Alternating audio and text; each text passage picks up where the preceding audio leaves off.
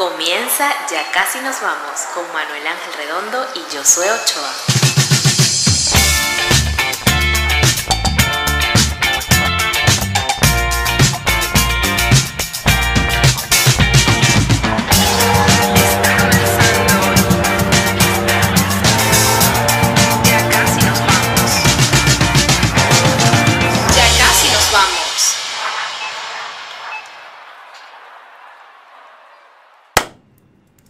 Bueno, esto es raro. Raro. Ra- Pero sí, ya está, está pasando. Déjense llevar. Aquí está Emilio Lovera. Sí, es una Está realidad. Emilio Lovera. Está No te- pasando. Bienvenidos. Es una raridad, más que una realidad, es una rea- Es una raridad. muy raridad. No hay público que, no, que aplauda, pero Claudia, vamos a poner aquí uno, una Pero ovación de pie. Ovación de pie. La de. Freddie Mercury. Imagínate la de Emilio. Se Freddie ve, se ve, o sea, que tienen que poner un pie y, y oír una ovación. Exactamente, Para es lo peor. es lo peor. pie. Mira, todos saben, bueno, los, que han venido viendo el podcast, que es, esto se está grabando en la sede de la comida local, siempre le damos las gracias.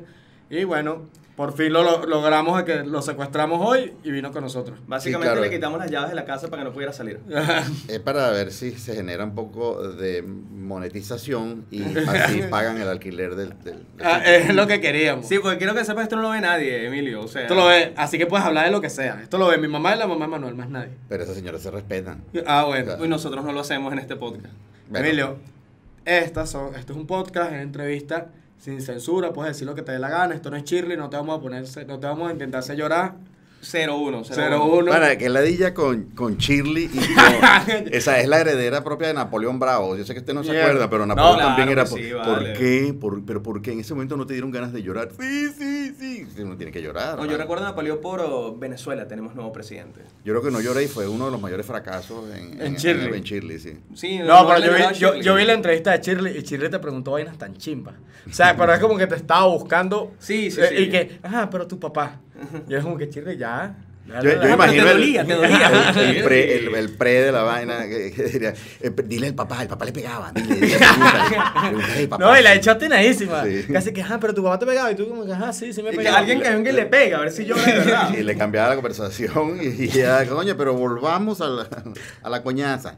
Ahí, Sí, se sí. enfocó demasiado. Ella, ella es buena, de hecho, llevándote Sí, sí. a, ese, a esos sitios. A ti fue que te, quiso joder, A ¿no? mí me quiso también, oye, que ah, entonces tu papá es taxista, cuéntame más. Ya levantaba una familia con el taxi. ¿Cómo se ha hecho para tener una familia? Que, Pero Chile, déjame en paz. Es un taxista y ya. Sí, ya maneja su vaina y listo. Lo que no pasa es que para una persona de ese eh, rango económico es muy doloroso que, que tú tengas un papá que te pegue o un papá taxista. Claro. tiene Como que ser Claudia, nuestra productora. O sea, a ese nivel llega su tristeza y, y su, y, y- y la decepción de ti. O sea, coño, pero tú, o sea, ¿cómo, cómo existes? De hecho, Shirley no sabe que hay, taxi, que hay taxis que no son blancos. Ajá, Ella exacto. piensa ella que piensa que todos los taxis son blancos o amarillos como en Nueva Claro, York. claro. Son los únicos sitios donde se ha montado en taxi Shirley. De hecho. Sí. Mira, Emilio, queríamos preguntarte, saber, el episodio Sí, de hoy. Por mi papá. Eh, por tu papá, que queríamos preguntarte, saber qué tal fue la re- No, no. Sino que el episodio de hoy, obviamente, no puede ser otra vaina, sino de comedia, marico. ¿y ¿Qué más va a ser? Bueno, Y, y de sacarte cuentos raros de tu vida. Coño, hay cuentos burda de extraños. O sea, sobre todo profesionales. Yo, yo puedo abrir con un mito urbano tuyo. Un tipo, un tipo No, Hay un mito urbano. Puedo echar el chiste, el chiste no, la experiencia, la anécdota de guarda, Cualquiera. guardahuevo. Por, bueno, ya, Vale, suena, ya suena es muy mejor. bien el título. Suena Ya muy bien el título. es que no hay otro título, porque estaba trabajando yo en un sitio llamado Ya estás entrando en la onda de la comedia ahorita. La que decir, Churuata del Conejo, Guatire. Guatire. Coño, Entonces, soy- la churata del conejo era una insistencia total. Por favor, ven a trabajar aquí. No trabajes en la de arriba, que la de arriba no te pagan. Ven a trabajar aquí, tú eres mi amigo, no sé ¿Pero ok. empezando? No, no, ya tenía bastante tiempo. Y entonces fui a trabajar y, oye, no me gusta porque, oye, es terrible, la broma está en remodelación, este, aquí presentan la cosa demasiado tarde. No, no, la vamos a presentar temprano, hazlo por mí, hazlo por mí porque tengo una operación. Y tal, bueno, tal. Llego, hace la vaina. Total es que la vaina a las dos y media de la mañana todavía no me había presentado. Yo, coño, por favor. Y viene un amigo de un amigo trayendo un carajo borracho como de dos metros. Ya a esa hora está Y entonces el tipo mierda. estaba así. Entonces, coño, ¿qué hora te vas a presentar, Emilio? Mira, yo vine con este pana y este pana ya está rascado y que queremos ver el show. No, no, yo le estoy diciendo el pana, pero no se presenta. Y vaina, coño, pero mira, vale, vamos a presentarnos. Total es que yo veo por un huequito así la tarima. Y el tipo grandote se subió en la tarima, se sacó la, la paloma y orinó toda la tarima mientras la gente bailaba. Habían niños, había de buena todo. suerte, Emilio, para quitarle Bueno, la mala pava. mala suerte para el, el tipo del pianista, que había- el pianista había traído un cable nuevo de tela. No. que estaba en el piso. Entonces se, se empapó de miau y la vaina fue terrible. Lo insólito del cuento es que el amigo de él, que había venido a pedirme por favor que se- subió solícitamente a la tarima y se lo guardó.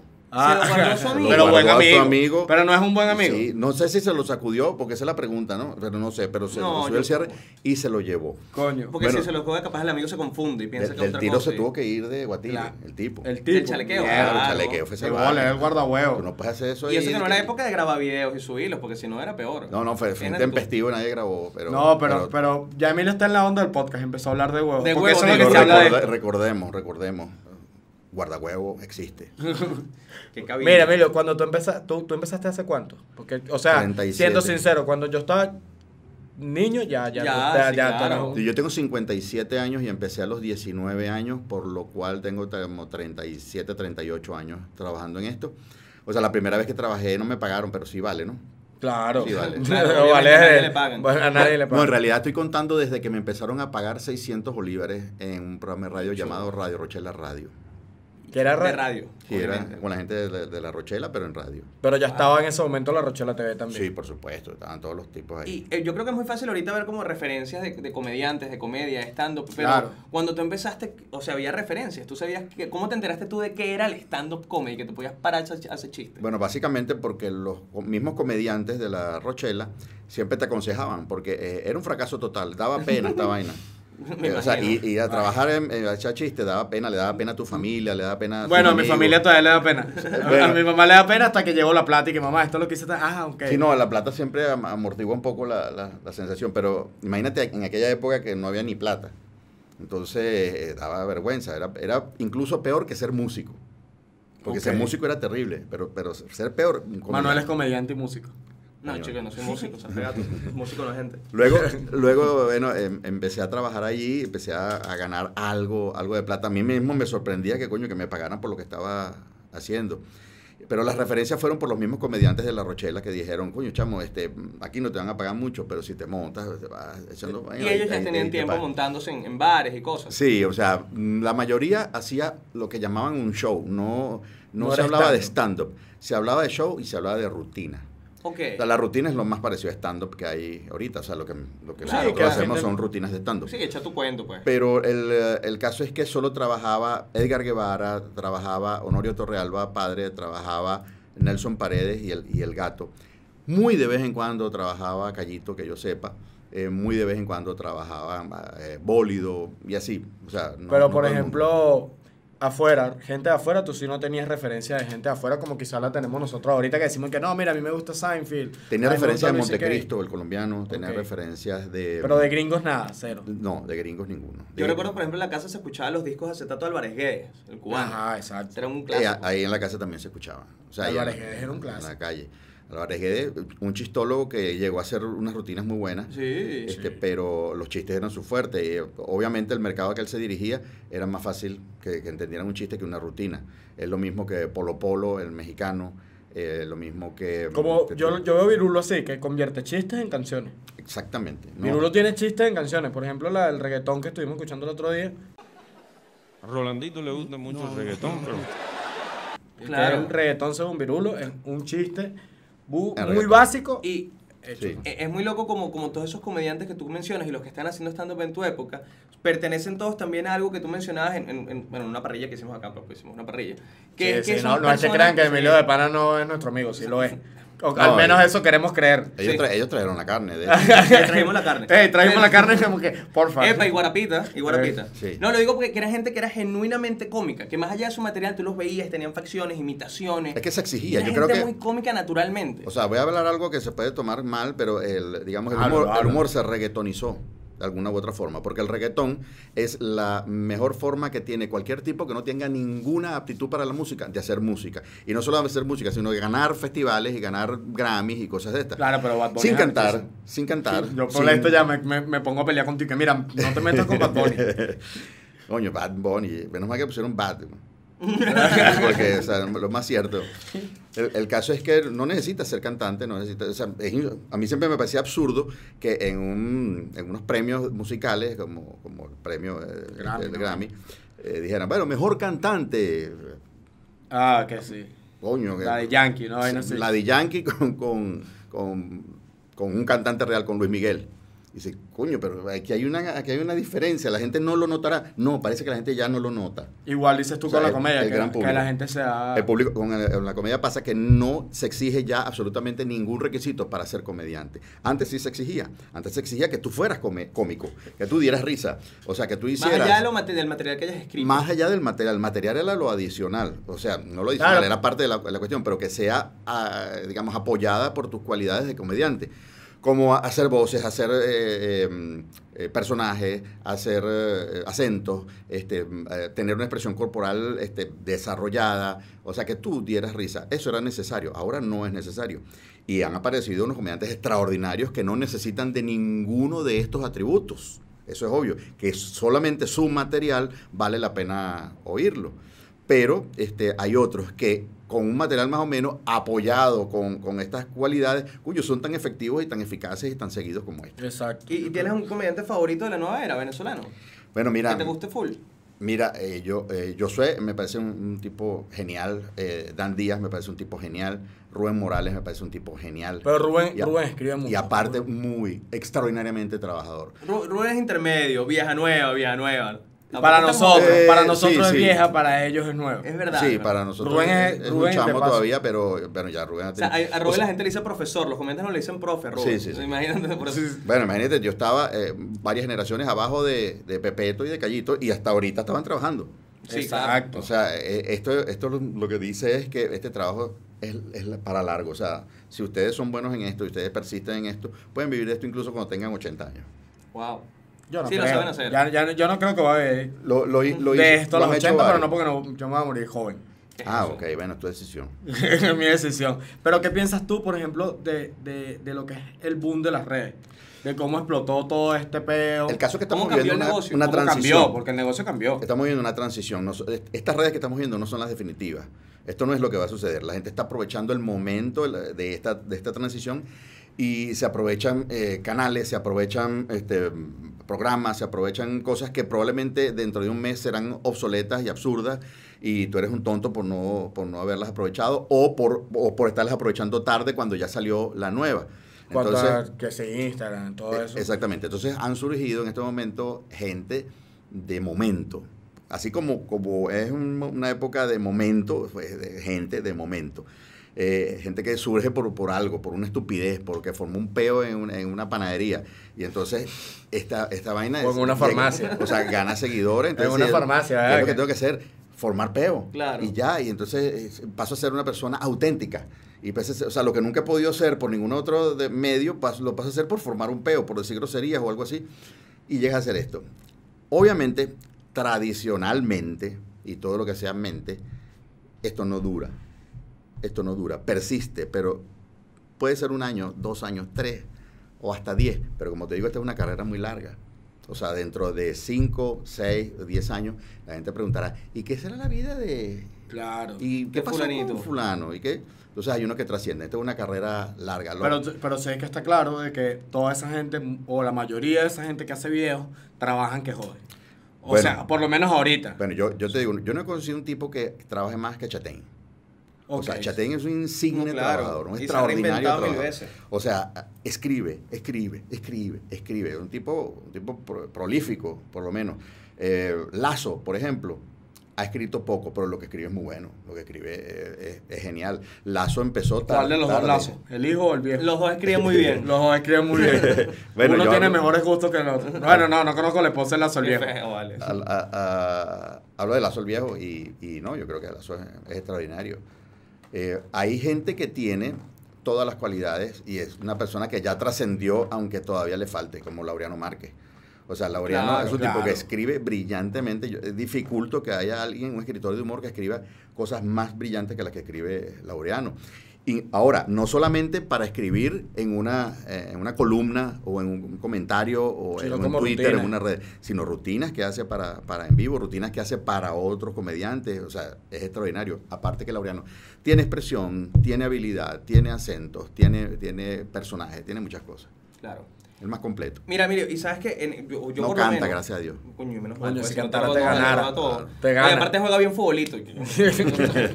eh, eh, uno, eh, los, los comediantes que se están formando ahorita, me tocó a mí, por ejemplo, todos nos tratamos de educar en el sentido que yo, bueno, le- me leí de Comedy Bible de Joey Carter y vi este documental y vi esta película y traté de ver esta otra referencia y esta, esta, esta, pero en tu Yo no, yo no soy tanto de eso. Era puro bar, era puro...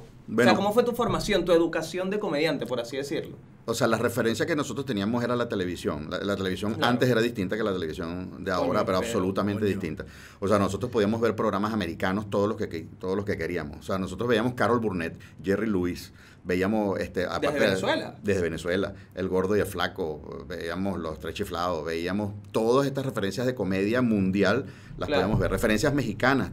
Ha- Hay un programa que se llama Los Polivoces que yo lo vi, yo lo vi siempre de comediantes extraordinarios, muy hábiles, muy hábiles, eh, tenían mucha, mucha capacidad. Era agringado y amexicanizado, Ok. pero, pero era muy válido. De hecho, yo pienso que hay mucha influencia de ellos en mí.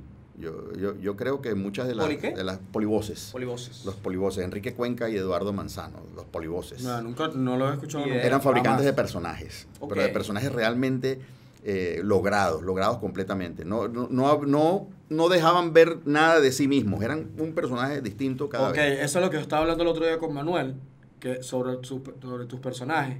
Que por ejemplo, hay muchos influencers ahorita de Instagram que la gente los recuerda es por el personaje, que dice como que, ah, mira, este es tal personaje.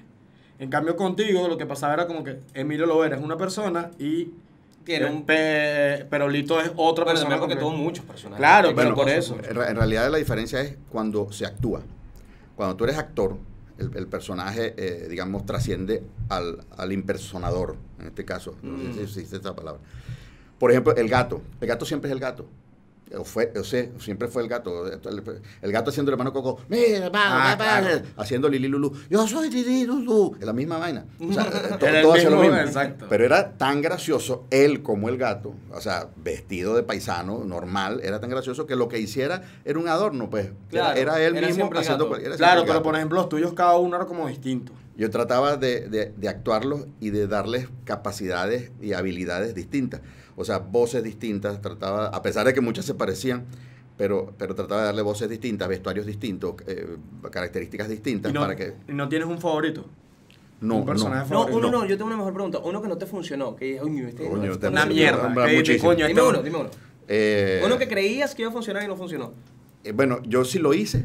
Si lo hice por mi propia voluntad, siempre creí que iba a funcionar. Hubo muchos que se hicieron no por mi propia voluntad, porque yo trabajaba para un programa donde Claro, había un director y había un productor. y decía, vamos a hacer este que este es buenísimo. Coño, a mí no me gusta, pero vamos a hacerlo porque sí. Ok, lo, lo hago con todo el corazón y con toda la voluntad, pero no me gusta. Había uno que se llamaba, que, que era una frase, de pegar una frase. En aquella época se estilaba mucho. Coño, vamos Claro. a poner un programa que, que dé una frase. Y dice, eso está listo. Pero la Nunca gente dice, pegó. mire, Eso está listo. eso está listo, mire, ¿qué pasó con la papel? Eso está listo, eso está listo, tranquilo que eso está listo. Nunca pegó.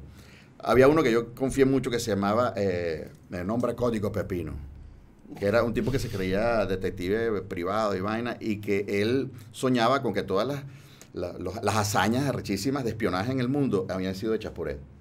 Y era una mierda. Todo era mentira, pero él las recordaba y, y- y en su memoria salían las escenas. Ok. O sea, me lo recuerdo muy bien, cuando Hitler, Hitler dejó el búnker. Yo estaba ahí, papá. Yo estaba ahí. Y la gente no le. Pero quizá no. no, vale, pero eso no eras tú, ese era Himmler. Bueno, Himmler estaba. Lo que pasa es que yo era amigo de una... Ajá, y la gente, la gente no le, no le gustó en el No, no, no le gustó Pero la- no será porque era como medio para pensarlo. Pues tal vez. yo y no subía que- cerro, lo que dicen que. Bueno, yo, yo- nosotros hicimos un programa que se llamaba Humor a Primera Vista con Laureano y, y lo quitaron al año porque no subía cerro. Y entonces, eh, como a los dos años lo volvieron a poner y ganó el programa. Ganó Entonces, cero. eh, o sea, ganó, en- obviamente en el cerro, pero el cerro es el que más ve televisión y hoy en día es el O sea, que decide qué es lo que va a ver televisión. Empezó a mejorar eh, en la segunda vez. Entonces digo, bueno, nosotros estamos como dos años adelantados a la época entonces. Exacto. Vamos a hacer, vamos a hacer programa ahorita y lo vendemos dentro de dos años. Mira, Emilio, ¿y te has metido en algún peo por un chiste? Un chiste que ofendió a la gente. Coño, una, una "Oye, vez... mira, Emilio dijo". Exacto, como ahorita que sabes que ahorita está muy de moda de que alguien dice algo y no le parece a tal a ciertas personas y te- ese grupo te cae encima, man. Bueno, hay muchas, muchas. Voy a empezar por la Cuarta República. Una vez estaba trabajando una vez estaba Chávez. con el conde del Guácharo. Ok. Y entonces eh, echábamos monedas a ver quién empezaba. Y empiezo yo. Cuando empiezo yo, hay un peo armado en todo el salón, Plaza Real del, del Eurobuilding. O sea, de bote en bote, full. Y, y un tipo fumando un peo. Y yo, bueno, vamos a esperar que el señor termine para poder empezar el show, porque ya era, era imposible, o sea, no paraba bola, no, no había razones, ya, había echado chistes, la gente se había reído y qué sé yo, lo, lo atacaba. Pero el tipo, honestamente, o sea, no me interesa lo que estaba haciendo, yo quiero mi mesa porque yo tal y cual, qué sé yo.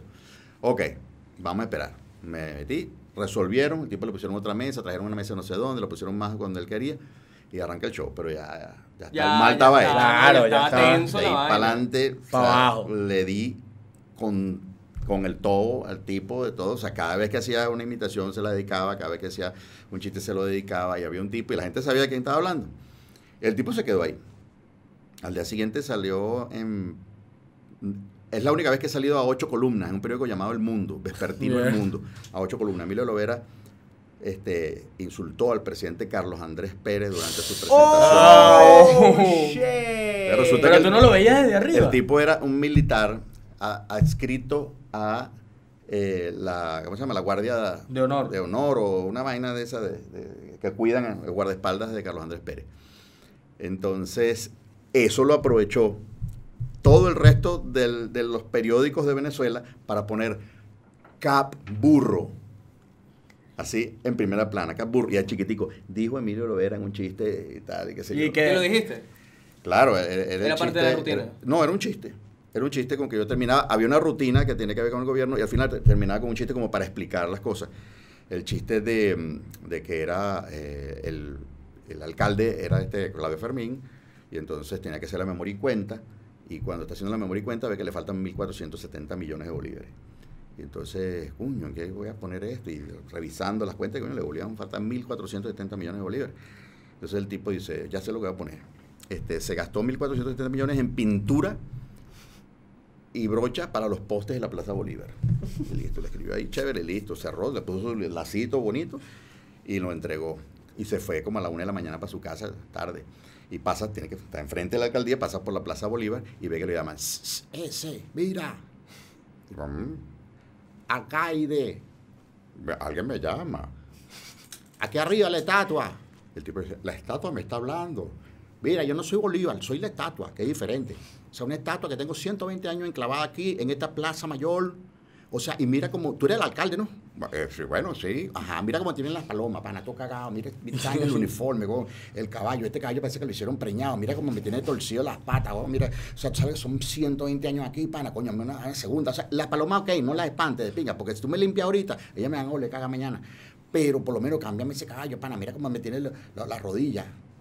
Claudio, bueno, se fue corriendo, volando, Cagao. cagao, y llegó a, a Miraflores, por ahí mismo por la Urdaneta. Y cuando llega a Miraflores, presidente, la estatua de ecuestre del Libertador, enclavada en la Plaza Mayor, se dirigió a mí en una forma elocuente y me dijo incluso que era, que no era necesario que se le limpiara eh, el- los excrementos de las palomas, sino que más bien se le hiciera un cambio de cabalgadura. Y Carlos Andrés dice, mire, Fermín, ¿usted cree que soy huevón? Vamos de inmediatamente a la Plaza Bolívar porque yo le voy a demostrar a usted que las estatuas no hablan. y se van para allá y la estatua cuando ve a Carlos Andrés dice, te pedí un caballo, no un burro.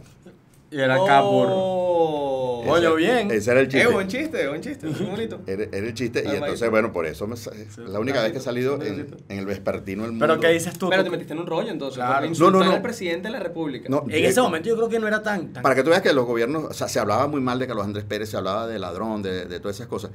Pero en aquel momento, Carlos Andrés Pérez se- le llegó la noticia, un periodista le preguntó, este, mire, ¿qué, qué opina de lo que dijo eh, Emilio Lovera en el chiste? Un presidente no está para, para esas sandeces. Es que es así, es verdad. Un presidente no está para ponerse a No pelear con una persona que te echa un chiste. es verdad. Es verdad, un presidente no está El para... tipo ese peo. Bueno, Exacto. pero ya tú sabes. Claro, obviamente. Que no son todos. Por eso que se llama un presidente, un Claro, presidente. y Flash Forward, Quinta República. bolsa. Eh, de la Quinta República, bueno, ah, eh, han pasado cosas como, por ejemplo, en, en un- en una vez en San Cristóbal, este, est- estaba full la sala y había una mesa con ocho tipos de paltó y lentes a las Ah, nueve yo de la pensaba noche. que eran ocho tipos. Yo pensaba que eran un poco de palco Una mesa de ocho Unos tipos con paltó, unos men in black, y yo, coño, esa mesa está rara. Y le dijiste. Y entonces, no, no, yo no había empezado. Y cuando empiezo, este, ya voy a joder con eso, ¿no? Eh, ya empieza la vaina y de repente se pararon todos y entró una familia con niños, eh, señora, Ah, claro, eh, tal, qué sé yo. Guachimane. Y entonces, coño, qué raro. Bueno, arranco el show. Cuando termino, antes de terminar, veo que se arma un peito en la mesa y alguien se acerca, un manoteo, una vaina, pero yo, yo estaba terminando, estaba cantando, entonces no iba a interrumpir la vaina y ya estaba ladillado, ya iba a terminar. Y se fueron. Entonces, eh, resulta que era el gobernador, que era absolutamente chavista. Que será que si el mamor, una vaina así. Y- y yo, yo no recuerdo qué gobernador era, de pana no sé qué, qué- qué gobierno era. Y entonces se paró una, una tipa de esta fosforito de la oposición Claro. a formarle un peo en plena vaina. Y el tipo le dice, coño, fulanita, déjame quieto, vale. Vine un ratico a despejarme. Aquí. venado, de aquí Y, pero a usted no le guste, porque usted, usted viene para esto, no sé, va y tal, y qué sé yo. Y el Ay, tipo, no, que- coño, vámonos, vale. Y se fueron. Pero no te ha pasado, por ejemplo, que, que te ha tocado que si. que yo creo que a todos los artistas les ha pasado que te han contratado a un sitio y cuando llegas es como que coño, no, esto es una vaina que no va a conmitir de político y te tienes que ir, pues. No, no, nosotros... Pero filtra burda, lo Sí, yo, filtra. yo lo filtro burda. Pero, Para empezar, este, las cosas que son con tinte político son siempre show privado. Uno. Ajá. Claro. Dos, son en casas de familia. Mm. Este, entonces yo no trabajo en casas de familia, porque el, el problema de las casas de familia Coño, que no tienen nada. es que pues dicen, que- que- sería un honor tenerte con- en mi casa para que tú hagas este espectáculo para mi abuelito que cumple 173 años. Y vas en un show- y- y él te admira mucho y qué sé yo. Cuando vas para allá, ese mismo tipo dice, bueno, mamá huevo, tira el chiste ahí, bueno, yo te pagué, puta, te pagué. Cuando, están Claro. rascados son otra persona. Entonces, eh, una vez en un matrimonio... o el abuelito y que queda el abuelito, el abuelito está aquí. Matrimonio en Maracay, por cierto, en Maracay, en un hotel. Coño, matrimonios horribles para hacer show. Entonces hice, hice el show y mandaron al, al pajecito, al niñito, a que se subiera a la tarima y me tocara el culo. y entonces el niñito tenía que tocándome el culo. Ah, mire, mire, el, el niño. Y la gente se reía muchísimo. Claro. Ah, pero ya ustedes tienen otro show. Entonces, si, si esto es de lo que ustedes se quieren reír, coño, ustedes no me necesitan a mí. Y te bajaste. me bajé y, y no paré la- el camino hasta que me monté en el carro y me, me vine para Caracas. Y ni cobré ni nada. Marico, qué me- dio hasta miedo y todo. No, es que- Emilio es que Arrecho, es absurdo. mierda. No, no, es que no- yo no le mostré para nada. Yo me fui con una sonrisa. Ustedes tienen ya, ya show. ¿Para me un aplauso a para mí, el favor? Mira. Chao, Eh, mío, que pa- te chévere. yo dice que, que pateaba con te- lo picado que soy yo. Claro, Y yo soy no, picadísimo. viste, no tienes idea. Yo soy picadísimo. no en te arreches nunca en la tarima. No, muy O sea, tarde, Emilio. Emilio, muy tarde. No, sí. Ya Muy estoy tarde pasando, este no, consejo. ya estoy Muy pasando tarde. por el por el- la etapa de no hacerlo. Ya en No, mi mente pero- está cuando me monto, no pero me él tengo pasó que por la picar. etapa de ni no, siquiera, de ni siquiera esperar a que alguien lo jodiera. Él lo buscaba de una vez. Alguien que estuviese hablando medio durito, pero tranquilo. Mira tú, ¿qué haces tú? ¿Cuál es tu trabajo? Ah, va. Y ya empezó, ya Es empezó que, yo a pelear es con que la me gente. molestaba que me, que, que me fast- porque escucho todo, yo escucho todo. Te pones Bólido. loco, te pones loco. Bólido, echaba chistes y rutinas. Y entonces él se pone así. Bueno, este era una vez un, un tipo que él habla como Luis Herrera todo el tiempo. Y entonces, pic, un hielito. Ah, no, en la nada. cara. Y él seguía, pero con una paciencia y una, y una vaina como... Y pica el hielito y la, y la risa. Y él sigue con su chiste y su vaina. La gente ya se estaba molestando. ya, coño, el carajo aguanta los hielazos y sigue con su vaina. Qué arrecho, ¿no? Y entonces se bajó y se bajó por el público. Y muchas gracias por haber venido. Muchas gracias por haber venido, tan. hermano. ¡Bling! Y lo sonó. lo sonó. Pa'l Y lo piso. sentó de culo en el piso. No me tires más hielo. No les conviene, no les conviene. Sí. Mira, Emilio, y no te han llamado que si, eh, señor Emilio, para contratarlo aquí en un show en Tocorón o en un lugar así, tú digas, uy. Eh, no, este, sí tengo eh, referencias. Este, hay, hay dos o tres comediantes que los contrataron para, para Tocorón. Yo Y- tengo uno que lo contrataron para Tocuyito. Uy. Sí, un pana. no, Pero sí, sí hice eh, show en cárceles, gratis. Ok, tú. Pero Sí. como por medio de algo organizado. Una vez en Yare, Pero algo organizado, que te Sí. llevaba el, el ministerio a hacer algo. eh, no. eh, No, que no, llevaban- una- había había un preso de, de- aquí en, en Caracas que había hecho, o sea, yo no sé cuál era su delito, pero había trabajado en Radio Caracas de técnico y entonces estaba preso y como estaba, y, y él era salsero. Entonces tenía una orquesta de salsa dentro, de, Dentro dentro de de la la cárcel. Y entonces el tipo dice, coño, mire, Emilio, estamos haciendo esta orquestica de salsa y nos estamos presentando, este, cuño, para salir, pues la vaina es feísima allá dentro del penal y cuño, pero este, los presos con la música se van como, como despejando y tal. Entonces, coño, para decir, nos hace un showcito allá en la cárcel. Y sí, vale, vamos a echarle bola. Y me, y me fui para allá, coño, rudo, rudo, rudo. Claro, me, ¿cómo me te- acompañó el, el- el grupo y resulta que yo tenía una rutina de malandro. Cuando eso, y yo me doy cuenta en la mitad de la rutina que que- haciendo una rutina malandro estos carajos. a todos estos carajos. Pero la gente para esto, esto no creo que les dé risa. Ella, ella hablan así. Mira, Emilio, Emilio, Mira, mi expediente el 0436259259A. Coño, es inocente. Ah, Coño, querían era usarte como, como, como- Sí, para que yo les llevara recados y vainas. Pero eso fue durante todo el show. El de Yare se suspendió porque una coñaza y un sangrero, una vaina. Mira, vámonos de aquí, que se suspendió. Y no me acuerdo cuál otro fue. eh, eso fue como un día que hicimos, un día no, como un mes que fin, hicimos tres ¿qué? cárceles. Coño, pero bueno, Qué, qué bonita gira, qué bonita Qué gira. bonita Sí. gira. la- el tour. Sí. Mira, y, y como y a estas alturas todavía, porque uno se presenta en bar y siempre hay un loco que le interrumpe, te fastidia, en este serrecho, uno sí. también. A estas alturas te pasa todavía que haces un show y se te pone alguien Eh, a ya no tanto, ya no tanto. La gente como que, como que respeta las canas y vainas. Claro. Eh, Verga, pero es que Pero que, que siempre vemos, que siempre hay como alguien que quizás es tan fan o que, te, o que te cree que te conoce, que tú estás haciendo un chiste. ¡Ah, eso le pasó al tío mío! Claro, gente que no lo está marico". haciendo de mala Sí, sí, manera. siempre gente Que que- no es de mala manera, pero igual te estás jodiendo. que cree, que cree que la participación de él le va a sumar. Sí, exacto, show Exacto, y no lo está haciendo. No yo lo yo está se lo digo, no, este, cree- este llega mañana y dice, no, si no es por mí, es una cagada. Ríe, bueno. Está bueno eso. Emilio, Una vez, una vez llega un tipo y yo hago a, a- a Maduro en, en una vaina, o me refiero a él, y respete, dedíquese a lo suyo. y yo le digo, bueno, cuando tu presidente se dedique a lo suyo y no a lo mío, Ah, la porque aquí la el que, el que debe el que debe trabajar está payaseando y lo que tenemos que payasear estamos trabajando. Entonces, coño, y la gente, Claro. claro, y quedaste como que. sí, no, un príncipe. Mira, Emilio, y Yo- comediante. Hay otra, hay otra que me he salvado. Una vez estaba tratando Procter Gamble, se pueden nombrar pues ya se fueron. No, Pro- no, o sea, están aquí, no, no, publica no. publicidad, Emilio. Sí, publicidad. Coño, vale, se, se van a ganar No, ese pero, poco- pero es No. de pinga, el, el cuento es de pinga. No, y se van a ganar ese poco de plata con toda esta gente que nos ve ahora. toda la gente, esto subió las ventas de Procter. esto, este momento, la gente yendo a comprar todo Mira, de Procter. ten por seguro que lo que no ven, lo ven. Claro. O sea, nunca, nunca te confíes en que no, es que, a veces más hacer todo porque no lo ven.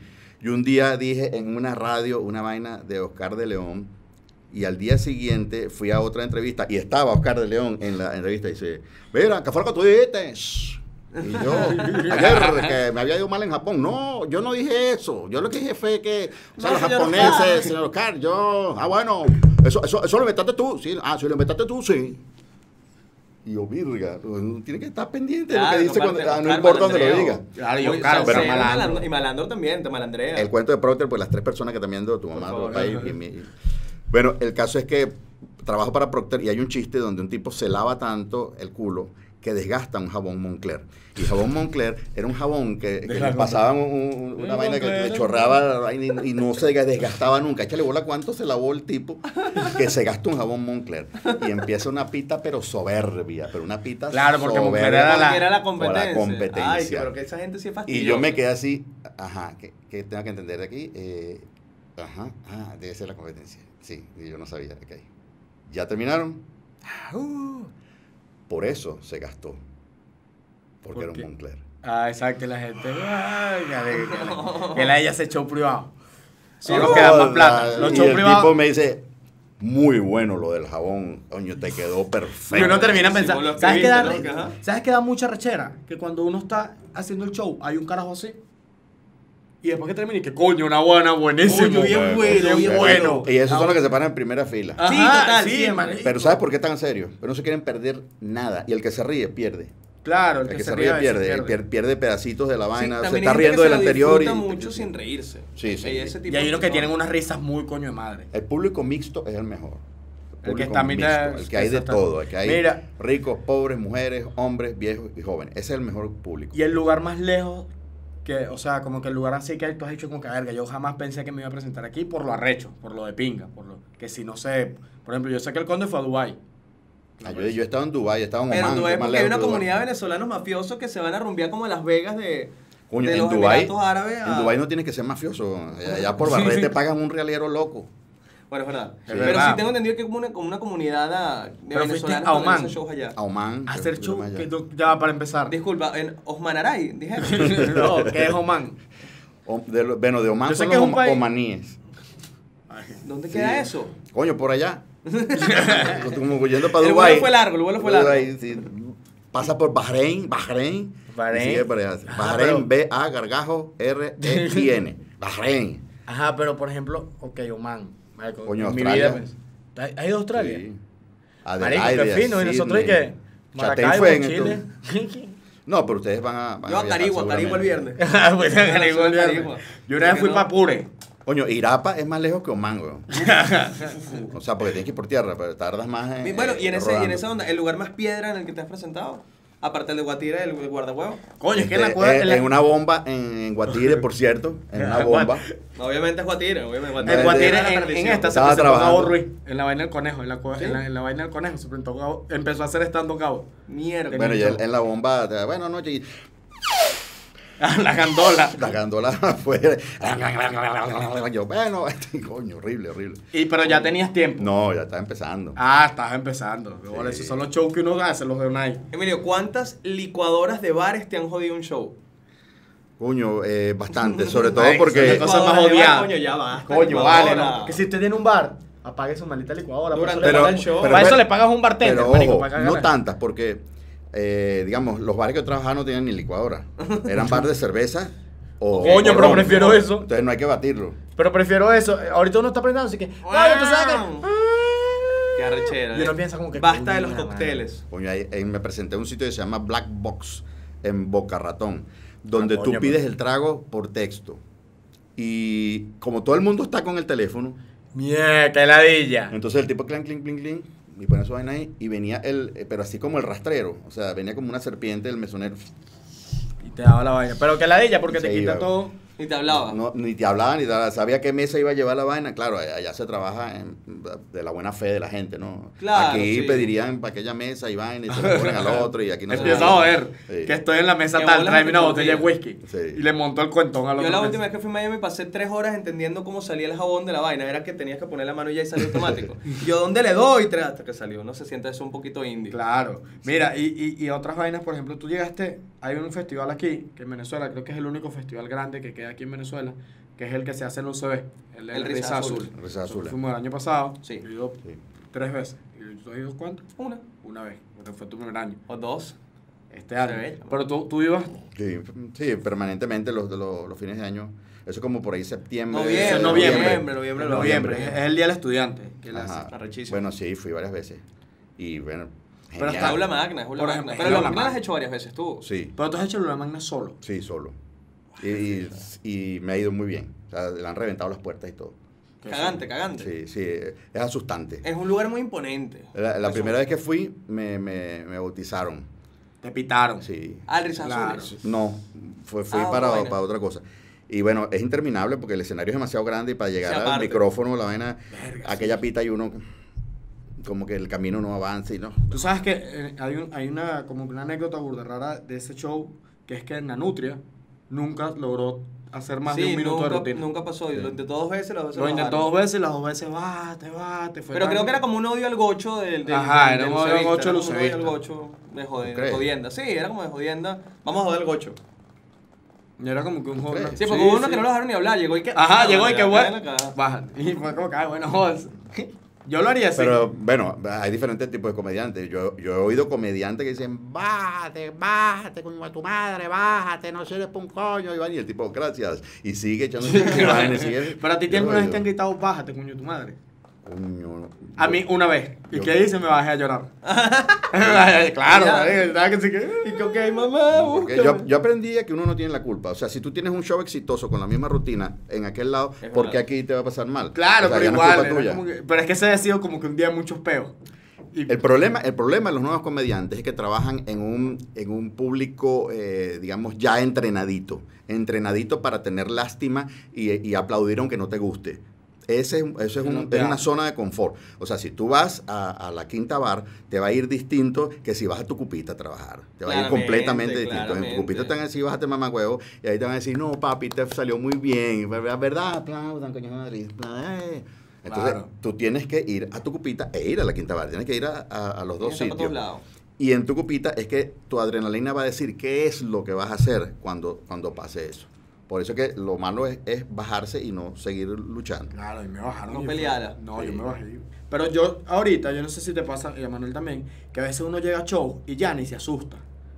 Pero hay días, hay días que sí, hay días que no. Hay días que sí, hay días que no. Yo hay, hay shows que no me asusto, que es como que, bueno, vamos a. Lo Sí, veo, ya, lo hay, hay días que yo lo ¿por veo como trabajo. También. Hay días donde yo veo Hay el días show también, como trabajo. y que ni siquiera me importa la gente que está ahí, es como que hay que hacerlo y ya. Oye, bueno, yo, yo no lo recomiendo. Yo, Claro, yo sé que está mal, pero... Siempre tienes que siempre tienes que estar como si fuera un, un público nuevo, como si fuera la primera vez. Siempre tiene que haber adre- Tú todavía te adrenalina. Sí, siempre me dan hormigueo, porque digo, bueno, este- y yo lo que digo es siempre, este no va a ser que me va a salir mal. No, ¿sabes qué Este tengo no va yo? La- mi locura es que yo tengo como que yo voy anotando, o sea, no anotando, sino que tengo en mi mente los shows. Uno, dos, tres. Entonces, bien, bien, bien, bien, bien. Cuando paso de 10 buenos, digo, coño, por ahí viene el malo. Ah, pero tú eres loco. Porque es Entonces- supersticioso. Yo, di- yo, tengo, yo tengo como que un averaje que, que yo digo, 10, 1. ¿Y qué hago? Cuando ya tengo 10, empiezo Pero a porque buscar. eres un ansioso de mierda, yo soy anda el psicólogo, eso es lo que te pasa. Cuando- andas contando la vaina. Cuando uno viene de, de primera a, a hacer, a hacer un show y te sale mal, coño, sí, es muy probable que tu material sea una cagada, es muy probable que el Ah, que delivery sea la primera vez. peor y vaina, es muy probable. No, Pero si yo- tú ya has trabajado 10 veces y los 10 te han salido buenos, el 11 no es culpa tuya. Claro, exacto. No, pero yo empiezo, ¿qué hago yo? ¿Qué hago yo? Empiezo a ir a sitios que son que sí para probar material y vaina, pruebo material. Obviamente, como es material completamente nuevo y no meto ningún chiste viejo, hay muchas probabilidades de que muchos que no den risa. también. Entonces digo, bueno, me fue mal. Que fue lo que pasó en el show del jueves en el Esperia. Me, me fue, hice cinco chistes nuevos, funcionó uno nada más. Y, Y, dije, como, no, no, dije como que, ay, me fue mal. Pero Y- ya pasó. Sí, pero cuando a los sitios donde se va a probar material, son zonas de confort. Claro. o sea, Entonces, no, bueno, en el Esperia no, igual en cuando el de la vuelves- Esperia. Igual cuando vuelves a ir a, a tu cupita, por, y estoy diciendo cupita no porque tenga nada en contra de tu cupita, sino por porque, coño, un, ya un sabemos lugar que es tu cupita. que no No, ya que sabemos, es que nadie lo ve en tu cupita. Esto sí de verdad nadie lo ve. Entonces, eh, coño, vas a tener que probarlo otra vez. Claro, pero por ejemplo, Emilio, eh, hablando así de las vainas, ¿qué- ¿quién ha sido la persona más famosa también que has conocido por el humor? ¿Sabes? Como el que O estamos sea, y hablando. del humor. No, no, no, No, por no. el humor. Por ejemplo, tú, Manuel conoció a. Norquis la semana pasada. Coño, no, que es importantísima. ¿La rasqué? O sea, y no quiere. Rascó no- a Norqui. Así. ¿Pero la espalda o.? No, No, la rascó. la. Ah, ¿verdad? Que tú trabajas en, en la curda. Ah, ¿verdad? Que tú eres el carajito que trabajas rasca. en la vaina de la curda, me encanta. El, eh, bueno, oye, ¿qué, qué te digo yo? No, no, no sé. A Rubén Blades. Coño. Coño, ley. Rubén Blades es arrechísimo. Ley, claro. Oye, me esperaba Pero que también estuvo en vez- RCTV en ese momento, un buen momento país, ahí caminaba cualquier persona súper famosa internacionalmente, ¿no? Bueno, no tanto, porque eh, acuérdate que RCTV yo iba una vez a la semana, dos veces a la semana cuando mucho. Entonces, Claro, no era- estaba que se Michael Jackson. Sí, exacto, nada, nada que ver. Mira, Emilio, antes, ya nos estamos acercando como a despedir, pero antes de eso puedes cantarnos ¿Y a quién Vargas decir? Mentira, no, Firte, eso, no, te iba a preguntar. Expresión corporal. No, Ah, no, sí, no, no tienes ahora malas noches tuyas, que tú digas, coño, hoy la cagué yo. Hoy, me fue hoy no lo hice bien yo. Sí, ¿Sí las tienes? sí las tengo porque pienso que pudo haber sido mejor. Eh, pienso que me, que me tranco, que no, no estoy fluido. Cuando paso mucho tiempo sin trabajar, me Claro, cuesta, me claro, cuesta te- mucho. gimnasio, es, ¿no? que, Claro. es que esto es como, uno pasa mucho tiempo y tiene que agarrar otra vez el Te ritmo. cuesta, te cuesta. Mira, y el mito que nos dijeron, que tú me dijiste que yo no sabía. Ah, verdad, se me olvidó. Se me Hay un mito urbano, Emilio, tenemos que hablarlo. Eh, capa- capaz, es un tema oscuro, capaz pasó y dice, coño, nos vamos a poner serio, pero capaz, capaz. Hay un mito urbano de la comedia. Yo no sabía, yo no sabía. Que dice que Emilio Lovera supuestamente mató a alguien de la risa. Que literalmente mataste a alguien de Es la absolutamente falso. Ok. Coño, qué ladilla. Fueron dos. ¿En serio? Sí, fue uno. y yo trabajaba empe- Esto es mejor. empezando en Esto es el- mejor. en el Los Arrieros, se llamaba el restaurante, quedaba en la avenida Blandín de la Castellana. Yo donde- quiero, ya va, Emilio, disculpa, pero tener. Yo, ajá, uno te admira y todo, pero ahora te estoy envidiando. en este momento siento envidia Coño, por. logro cumplido. Qué No, feo, pero sí. Es terrible, me sentí burda de mal. Claro, pero echa tu cuento, echa tu cuento. El caso es que mm, eh, eso queda en la avenida Blandín de la Castellana, un poquito más adelante del San Ignacio, frente a, a otro restaurante que se llamaba El Carrizo. Ahí quedaba en una oportunidad la Harley Davidson, donde estaba ese, ese restaurante. Y yo trabajaba ahí todos los miércoles o jueves. O Ahí sea, trabajaba tu circuito ahí. Callito, Simón Díaz, eh, Clau- Claudio. Claudio Nazoa. Y, y- y bueno, era un, era un grupito que trabajábamos ahí. Yo trabajaba con, eh, solo o con un tipo llamado Pepe Tanguete, Toña Granado, eh, Toña la Increíble se llamaba. La- el menú lo había dibujado Simón Díaz, me acuerdo. Eh, buena carne, era un buen restaurante. Y Era un restaurante de carne, una vaina así, sí. pues. Y entonces, bueno, estoy trabajando y hay un señor que está en la mesa, había como un, un grupo para acá y un grupo grande hacia allá. El grupo hacia allá, pegado a esta pared, estaba un señor. Y entonces él se reía, pero se reía demasiado. Y entonces yo terminaba, la gente hacía silencio, y seguía con la rutina o con, o- o con otro chiste, y él todavía se estaba riendo. Ay, no, qué Y miedo. Ya me entonces- está dando ansiedad. Y entonces arranco otra vez con el otro chiste. Nada, que yo suelto, pa, se cayó la silla, ¿no? Para atrás. Y entonces lo recogieron y qué sé yo, yo sigo con el, con el show, pero ya la atención se Claro, centra en, en el tipo y se lo llevan. Se lo llevan y pasa prácticamente por frente de la tarima y yo, bueno, Pero cargado. sí, yo trato de no decir nada, eh, digamos, malo por si acaso le dio una vaina mala, pero yo no me imaginé que era de, de- de la misma situación. Y ah, eh, sigo trabajando, sigo trabajando. Después veo la, la coctelera afuera de la Ay, vaina ay. que alumbraba hacia acá. Y yo, coño, y sigo trabajando. Y coño, bueno, ya, ya falta poco. Y, termino y me bajo. Y entonces le, digo al tipo, ¿qué pasó? Y no, el tipo le dio una vaina. y lo llevaron, le dieron los primeros auxilios allá afuera. Y, pero ya se lo llevaron, vale, tran- tranquilo. Coño, qué bola. Bueno, me pagaron y me fui. A la semana siguiente, eh, Paco, el dueño de la vaina, mataste al tipo. Y yo, coño, sí, sí, sí, murió. Pero murió contento. Murió- bueno. murió- Buen punto. Una buena manera Buen de punto, morir. Buen punto. Cagado de la risa. Y el otro fue, el cuento más o menos parecido, eh, subiendo para San Antonio, había un sitio llamado el Rancho de los Ochoa. Coño. Agarra ahí, compadre. Agarra ahí. Ahí Que no era mío, claro. eso, Por eso. supuesto, ni en mi familia. Otro le dio un ataque también, pero no, no le pasó nada. Pero han sido varios. Mire, pero Mm. ya deja de hacer comedia. Es que, es que también es... Coño, no, ya, ya basta. Me deja de estar Es matando por gente. el- la cantidad de shows, pues. O sea, son demasiados shows, demasiados shows. Alguien tiene que morirse. Es verdad, alguien tiene que morir en todo ese tiempo. Coño, ya queremos hacer más Qué show. bolas. bueno, ya eh, Irma Palmieri tenía un hermano Quiero matar a alguien que, Pero que le prohibieron andar con Honorio Torrealba. ¿Por O qué? sea, el médico le dijo, prohibido andar con Honorio Torrealba. Honorio Torrealba es un tipo que Padre. No, no- pa- pa- el padre, que no, no tenía rutinas ni, ni nada, sino que era un tipo que se... Vainas así, güey. Era súper gracioso. Hacían vainas así que tú dices, ¿qué le pasa a este hombre? Y te dan ataques de risa cuando estabas con él. Y el tipo le daba un ataque que se ahogaba y se ahogaba. Y no, vale, no, no. Irma se lo llevaba 20, vámonos. Y se ahogaba. Ay, qué buen, qué, qué buen cuento. Eh, eh, en el récipe, prohibido andar con Honorio Torreal. no, ¿Qué, pero, qué mérito. Qué mérito de, de, de vida. pero, que, pero no es como un logro desbloqueado para ti. O sea, ah, es No, chimbo. No, coño, una desgracia, chamo. Una desgracia. No, ojalá no, no, ojalá no, que, no. que, bueno, su condición haya sido que cualquier verga le iba a matar y, bueno, estaba yo, pero... eh, o sea, que se hubiera muerto también de un susto o de otra vaina, pues. Pero sí, era algo que podía pasar Sí, eventualmente. estaba... estaba Pero débil. eso es como para decírselo a cualquier comediante. Mire, yo te habla claro, tú no has matado. Sí, mira, mira. Ajá, ajá, exacto. Dos tienes- marquitas aquí en la calle. Marico, buena esa. Y, ese, y no te acuerdas ni siquiera el chiste, yo no lo contaría más. No, no. Con lo ansioso que soy. No, que- porque eh, eh, era increchendo. O sea, era claro, chiste tras chiste, de- riendo, de riendo. Una vez, una señora en un show en el de Sótano 7, ¿te acuerdas? Que Claro, me- la de las a una señora se estaba riendo tanto que hubo un era momento que era le dije como, era una señora ya avanzada que fue con su hija y Sí, broma, sí, le dije sí. como que señora, porfa ya. Y le daba más risa. Claro, la- y le decía, la- señora, no se ría más que me da miedo. Las mujeres ríen más. Claro. Las mujeres ríen más y mejor. O sea, para ellas incluso. Ok, dos muertos. Pero ¿cuántos en salud?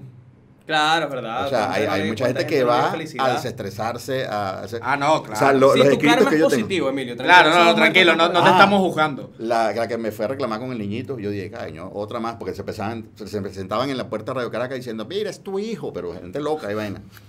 Y entonces viene con el niñito y coño, ¿Te llegó a o- pasar eso? Otra más que, que va a decir que este mío. No, no, no, yo lo que vengo a decirte es que eh, yo, yo parí hace no sé cuánto, pero yo estaba a punto de, de parir en los días antes del primer parto. Y tú, por culpa tuya, me, me induciste el parto. Porque, te- no, no, no, fue, no, a mí no fue así. Después que parí, después que parí, dando, vi la rochela. Y se me fueron los puntos de la, de la cesárea y tuve que ir. Oye, de esa sangre Pero te pego. llegaba gente hacia la, a, a la puerta de Radio Caracas Sí. como que, mira, este hijo Claro, tuyo". no había Ah, Twitter, bueno, yo sé, ahora te putean por Twitter y ya. había, un DM. tipo, había un tipo que se la pasaba en la puerta de Caracas y, y veía a los actores. Ah, ah, ah, ah, ah. Mira, y qué altol. Y era Y eso era todo. Y ya, eso. Ah, ah, ah, ah, ah, mira, y qué altol. Era lo único que hacía, estaba todo el hacía, ahí. Todo el día en Bueno, la alguien de- crees, pues, pasan cosas. Loco que joder. Mira, y, cosas. y yo no sé si tú te has pillado, bueno, ¿cuántos millones de seguidores tienes tú en, en, en Instagram, por ejemplo? En Instagram, uno. Un millón de seguidores, coño. Lo dice Coño, así sí, como que, sí, lo dice así como que, coño, un solo millón. Coño, hay influencers que tienen 5 millones. Norque tiene cinco. Ah, bueno. Marco Pero Norque Música. tiene tetas también, Música. entonces, bueno. Marco Música tiene como siete. Y Marco Ah, Música bueno. no tiene tetas. No, pero tiene otra. Pero le van a salir en cualquier momento.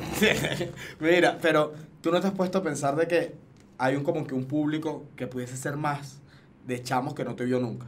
O sea, yo creo que mi generación fue la última que te vio como que... Claudia no vio la Rochela nunca, ¿verdad? Claudia Claudia? no ¿Sí la viste? Claudia tiene Sí, lo que pasa es que ha pasado ya el tiempo. O sea, es lo- Exacto, no, es lógico. normal, es lógico. O No, sea, los estoy, diciendo, no estoy diciendo que es por mal, nada. Pero yo creo que hay chamos 19 que no vieron la Rochela, obviamente. O sea, mira, y que no saben de, de todo esto que estamos hablando, quizás. Sí, sí, hay un grupito que sabe. Hay un grupito. A mí me asombra que hoy en día venga un chamo de 10 años y me diga, mire, se tomó una foto conmigo. ¿Qué le pasa a este chamo? Está fumado. No, papás locos que le ponen la Rochela Papá le pone la vaina. Exacto, y- pero no piensas que haciendo vainas. Yo creo, y lo estaba hablando con Manuel, que tú deberías explotar tus redes. O sea, es una vaina que como que algo pendiente. Ya, que ya presionando a Emilio en cámara. Claro, lo que pasa es que, mira, yo Estoy tengo, yo tengo el disco duro eh, absolutamente lleno de instrucciones que ya no uso. Entonces no sé cómo resetearlo, no sé cómo borrar ese material Ay, no sabes qué para meter material nuevo, porque eh, yo tengo las instrucciones del teléfono de discado. Claro.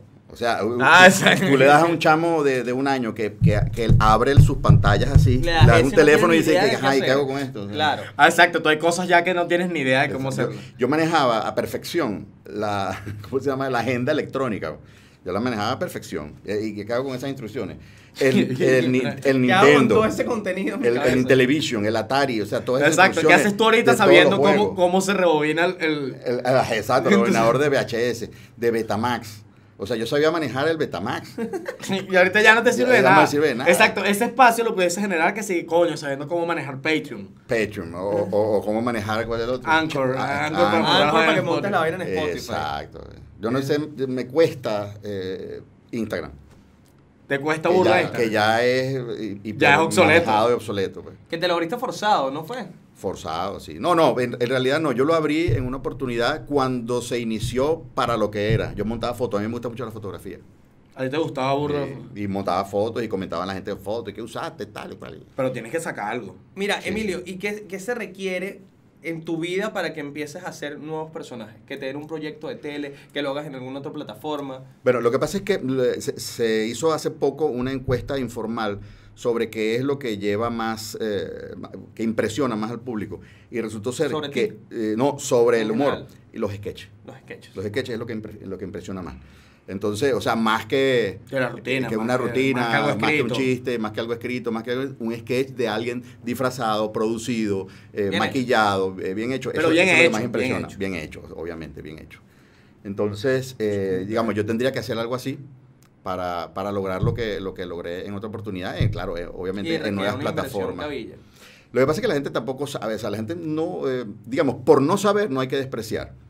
En, en la época pasada, eh, el, digamos, nuestra, nuestro medio de comunicación, nuestro, nu- nuestra vía pues, para interactuar con el, con el público era la televisión.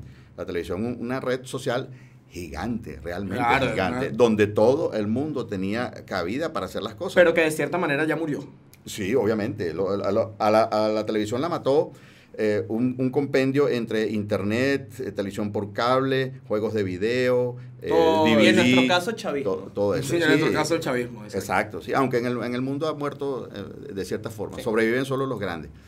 Entonces, em, eh, era un medio donde yo me aparecía una hora haciendo algo importante y me veían esa hora 17 millones de personas. Mierda. Eso es mucho más que, que mi Instagram. Eso es mucho más que mi, mi Facebook o mi... mi- La Rochela llegaron a ver 17 Sí, millones de personas. sí, es que esa es Claro, otra era lo que había, era el medio de entretenimiento y, que había. Y otra cosa que también tenemos, que es que esto, el internet, está ahí siempre. Que tú quieras verlo, va a estar.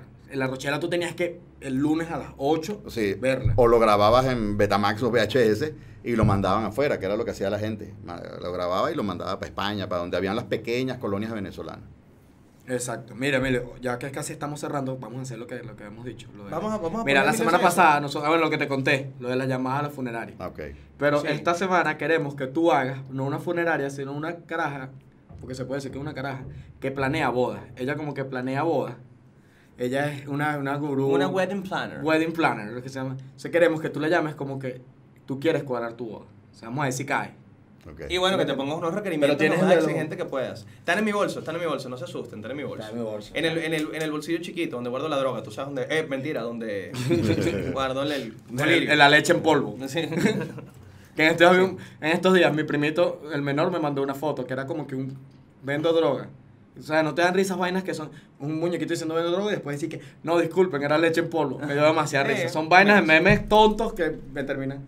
Mira, a ver, a ver cómo, cómo improvisa Emilio en, en, en la llamada. ¿Cómo hace impro? ¿Cómo hace impro? Ya que le regalaste a Josué un taller de impro y no fue el coño su madre ese. Coño, vale. Tómalo.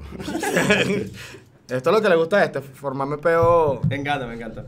¿Tú sabes que él se mete poppers, Emilio? Tienes que enterarte, tienes que enterarte de cosas de Josué que no sabes. ¿No ¿Ah? se puede grabar? No se ¿Por puede qué? grabar. ¿Por qué? ¿La borraste la aplicación? Coño, Qué Claudia. pegada. La jodió. Qué pegada, vale. Y yo no tengo señal para llamarlo. Coño, la que me salvé. Coño, sí, ¿verdad? Bueno, muchachos, pudo haber sido épico, pero Pudo haber no sido épico, pero por culpa de Claudia no. Bueno, estaba No, planeando que en eso, que. vale. Lo que estaba planeando, porque en el momento que tú me dices, cuño, vamos a hacer esta vaina, ¿qué, qué voy a hacer? Dije, bueno, voy a decir que es una boda gay, pero que nadie sabe. Ah, buena. Solamente el cura. Porque no deja saber, lo único que sabe. Y, pero para ver si usted tiene algún inconveniente. Queremos que haya flores, queremos que haya una pero invitar cama. a la gente y que los papás supieran ahí. Sí, en el altar. Vamos a meter a la iglesia una cama, porque nos vamos a casar acostados.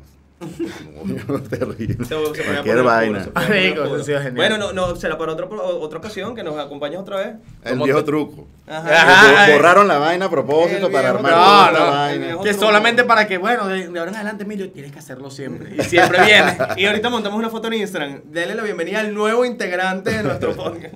Lo podemos hacer, pero solo para joder, para que la gente se vuelva loca. Sí, va. Para que la gente se vuelva loca. No, bueno, ¿Por yo no? creo que ¿Por con esto no? quedó. Con esto quedó. Emilio, gracias por acompañarnos. Gracias por prestarnos. tus estudios. Siempre. A la orden. Gracias por Espero no, no, no haberlo dejado de hondo en ningún momento, ni él ni yo. No, no, la de donde ella estaba. Ah, Tiene, tiene fecha. Hay que, coño. Ah, Ah, es verdad. Después coño, haz porque- publicidad. Publicidad, que sabes tú si mi mamá y la mamá Manuel van. 17 y 18 de agosto. Creo que es 17 y 18 voy a estar en En el- el anfiteatro Latillo. Vuelves después de vacaciones. Sí, voy a hacer puras vainas viejas. No tengo nada nuevo. O sea-. ¿Vas a ser malandro cagado? No. No. Ya no lo haces. No, pero voy a hacer la rutina que inspiró eh, Rosso García, el personaje de, de, de Rufina Guárate. Voy a hacer la rutina que inspiró eso. Ok. Y después tienes, ah, después te vas pa- con, con Laureano. ¿no? Y después, a- a- a- por ahí esa fecha tengo una fecha en Dominicana. Y después me voy para, para Inglaterra, Manchester y Londres, 17 y 18 de... Ok. No, perdón, 27 y 28 de septiembre. Y después los primeros días de octubre, eh, Tenerife, Barcelona y Madrid. Ok, y, prepárense París y para Roma, nosotros. probablemente. París y Roma también, ok. Prepárense para nosotros porque vamos a estar en San Carlos, San Acarigua. Fernando de Apure. ciudad, ciudad Bolívar, Acarigua. Acarigua. Entonces estamos por ahí nosotros. Son, son pequeñas las distancias, creo. Chiquitica. Entonces, chiquitica. No, bueno. Esto fue el Listo, episodio con Emilio. Lovera. Gracias. Así que bueno. Esto pasó.